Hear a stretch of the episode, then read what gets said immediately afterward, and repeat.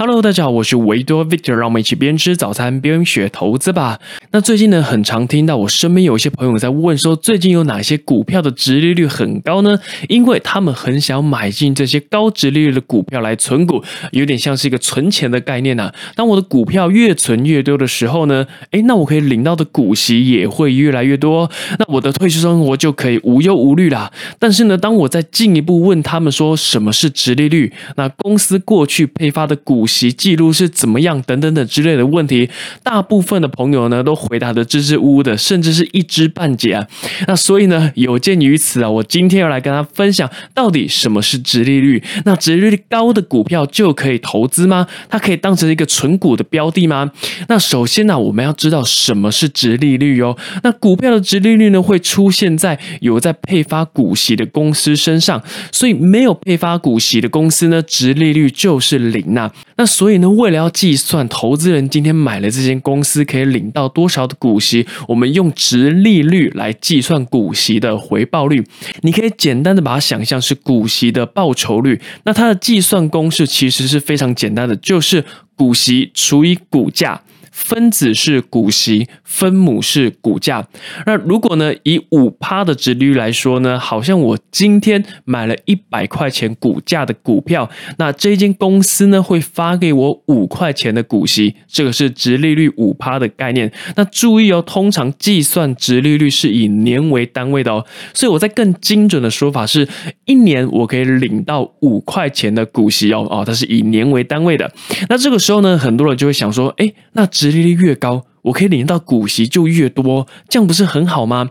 呃，是的，从字面上来看，的确是很棒，没有错。但是呢，这个是一个理想的状况，你应该要从三个层面去思考，值利率高的股票到底适不适合你买进呢？而不是跌入数字的迷失。你要了解数字背后的意义啊，这个才是最重要的。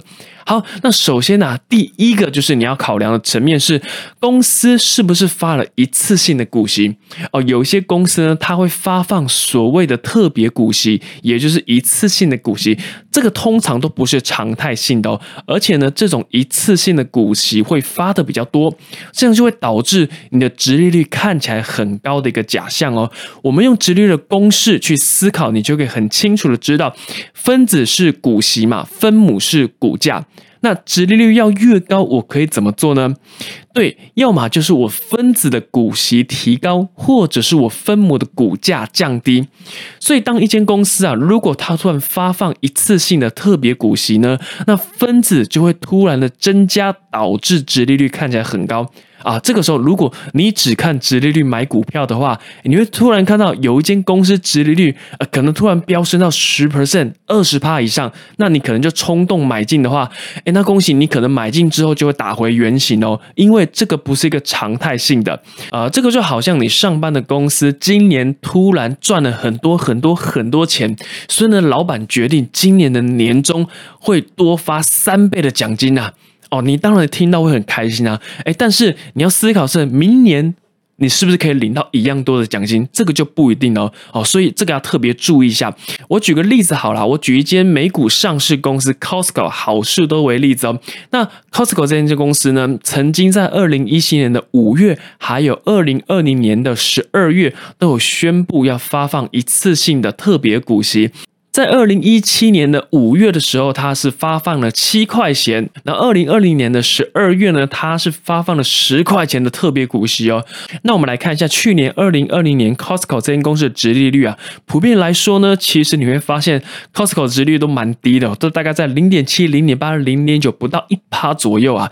但是到二零二零年底的时候，发了这个特别股息啊，它的殖利率就立马飙升到了三点五趴，甚至逼近到了四趴。左右哦，如果你只看值利率投资的话，其实你很容易就被迷惑住了。所以啊，你应该要去研究说这间公司为什么值利率会突然飙升，还有重点是能不能够持续的维持下去啊，这个是非常重要的。那第二个你要思考的层面就是呢，是不是因为股价大跌？导致值利率飙高呢？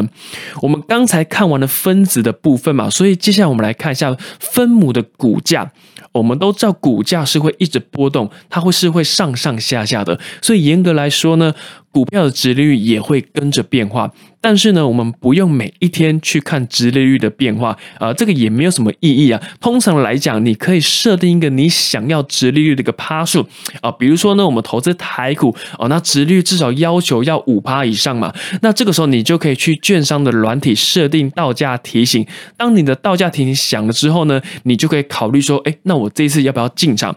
或者是你可以一年检视一次就可以啊，你不需要每一天都去看这个直利率的变化，这个就好像是盯盘一样啊。OK，那当股价发生大跌的状况的时候呢，哎，其实直利率通常会飙升呐。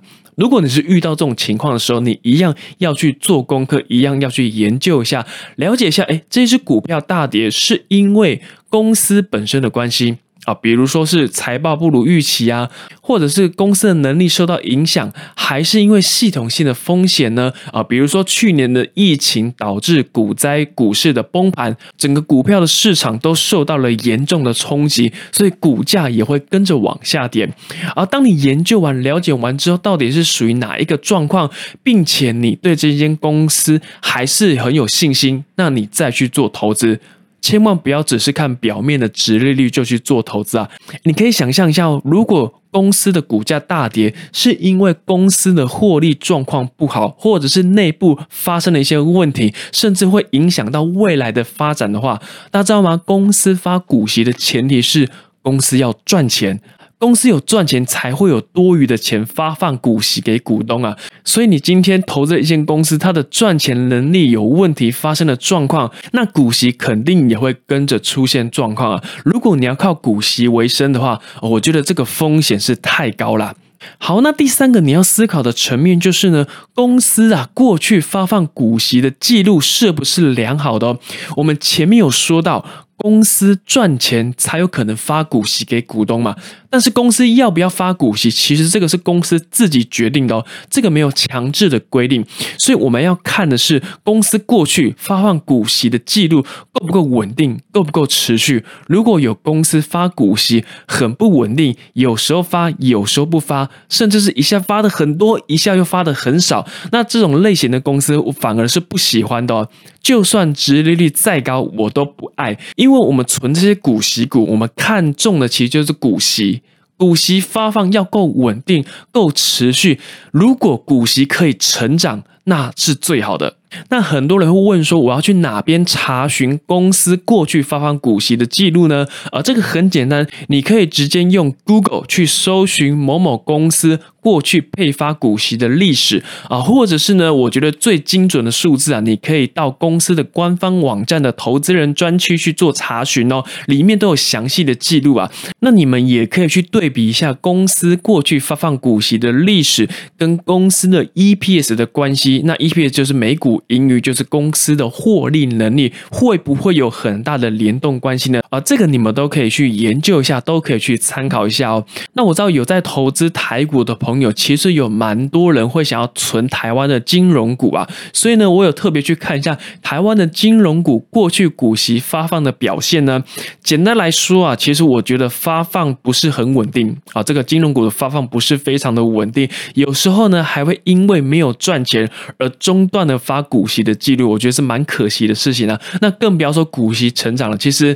金融股很少会有股息的成长啊，那这个呢，有兴趣的朋友你们都可以去查询一下，我就不特别说是哪一些公司了。OK，那我再帮他复习一下，有三个层面呢，你必须要看好，你千万不要因为股息值利率高你就盲目的去做投资。第一个你要思考的是，哎，是不是公司有发了一次性的特别股息？哦，这种一次性这个不是常态性的，通常是不会持续下去的。那第二个你要思考的是，是不是因为股价大跌导致殖利率看起来很高呢？那股价大跌，这个时候你就要研究一下，是进场的好时机，还是公司的体质发生的状况呢？那第三个呢，我觉得很重要的是，你要去查询，你要去研究公司过去发放股息的记录是不是良好，有没有持续稳定的发放，甚至股息有没有在成长，这个都是很重要的事情哦。OK，那以上呢就是我要跟大家分享的内容了。那当然，如果你有一些相关的问题，也可以透过 Facebook 或是 IG 来私讯我。喜欢的节目要记得订阅，也欢迎分享给更多喜欢投资理财的朋友。那我们就下一期节目再见喽，拜拜。